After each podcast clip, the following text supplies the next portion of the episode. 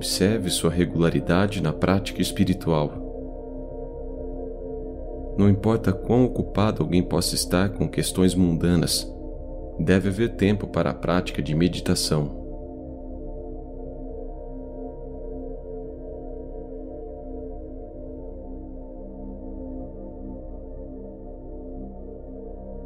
Na vida mundana, ninguém se torna rico ou instruído de uma só vez.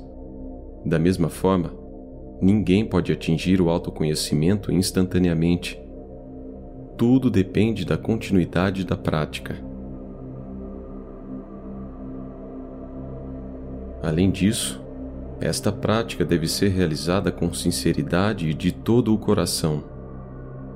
Só então o autoconhecimento brilhará sobre nós. Sadhana, a disciplina espiritual.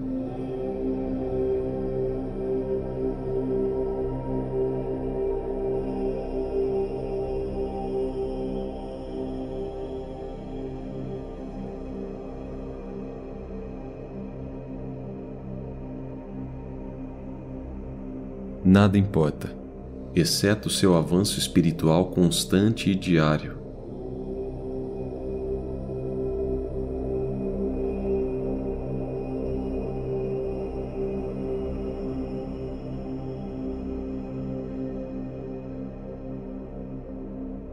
como controlar as divagações da mente.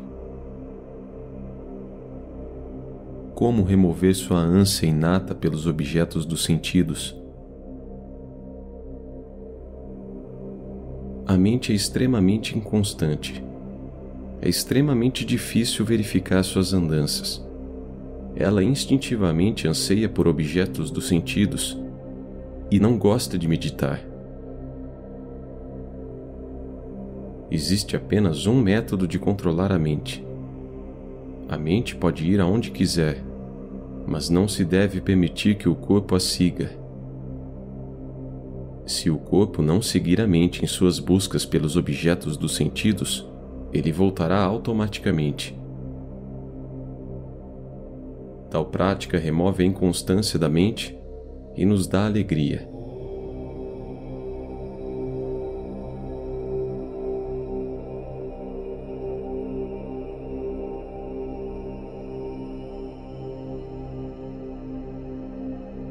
Não devemos permitir que nosso corpo persiga a mente. Então, depois de algum tempo, ele retorna por conta própria.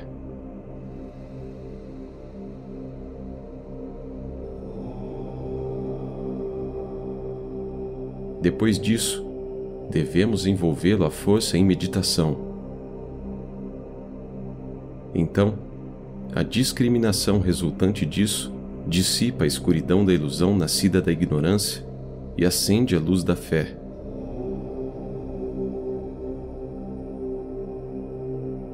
Se fortalecermos nossa vontade, aplicarmos todos os nossos sentidos à meditação e a praticarmos com resoluta regularidade, compreenderemos a natureza de todos os nossos impulsos mentais. Nós então ganharíamos equilíbrio mental. Aprenderíamos a discriminar coisas essenciais e não essenciais, e desfrutaríamos da bem-aventurança total. Poderíamos também saber como cada fator em nossa vida mundana pode servir à causa de nossa elevação espiritual. Para isso, devemos sinceramente e fielmente tentar desenvolver tanto a intensidade quanto o período de nossa meditação, praticando-a com concentração da alma por um longo tempo.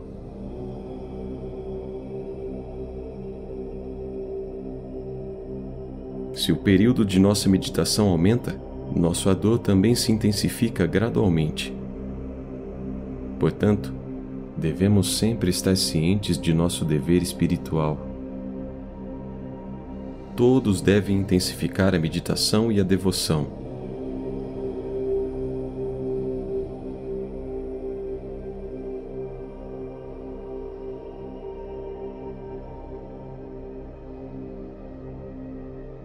devemos aprender a sentir alegria com a meditação. Assim como sentimos prazer com os objetos dos sentidos. E a alegria deve permanecer firme e forte em nosso coração. Ela deve estar firmemente implantada em nosso coração. Então perceberíamos a real natureza do Senhor e do devoto, bem como a relação existente entre eles.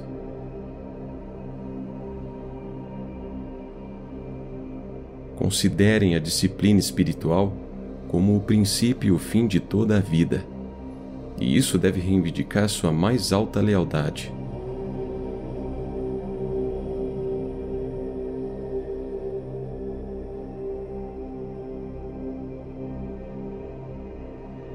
Um buscador deve viver neste mundo como uma folha de lótus no lago, intocada por sua lama. Ele deve praticar meditação enquanto estiver ocupado em seus assuntos mundanos. Ele deve estar satisfeito com o que Deus lhe concedeu e continuar firmemente com sua prática espiritual, sadhana.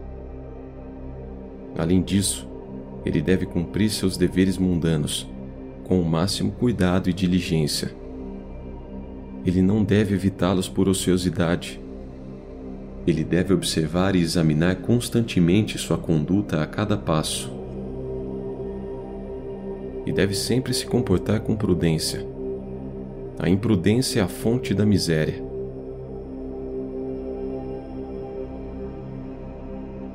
Ainda assim, com toda a nossa prudência, não devemos deixar de perceber que só a vontade de Deus prevalece.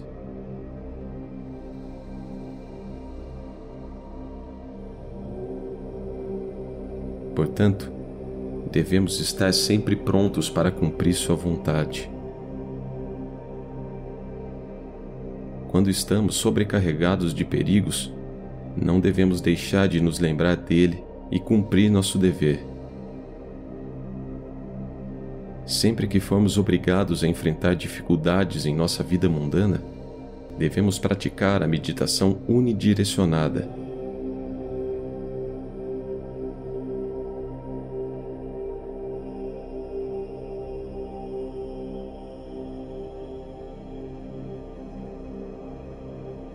Nossa determinação deve ser firme, inabalável.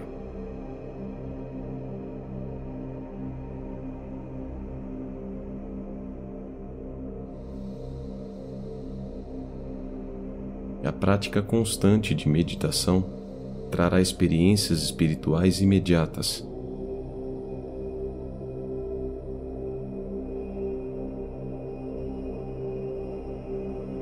Perceberemos nossa própria natureza, desenvolveremos a discriminação e aprenderemos a distinguir entre o essencial e o não essencial.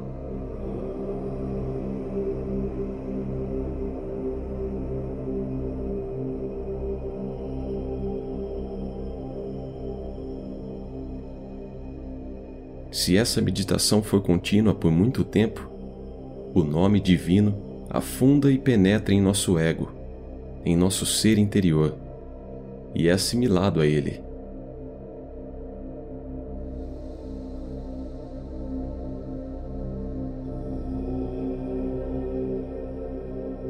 Então, a meditação se torna nossa própria natureza.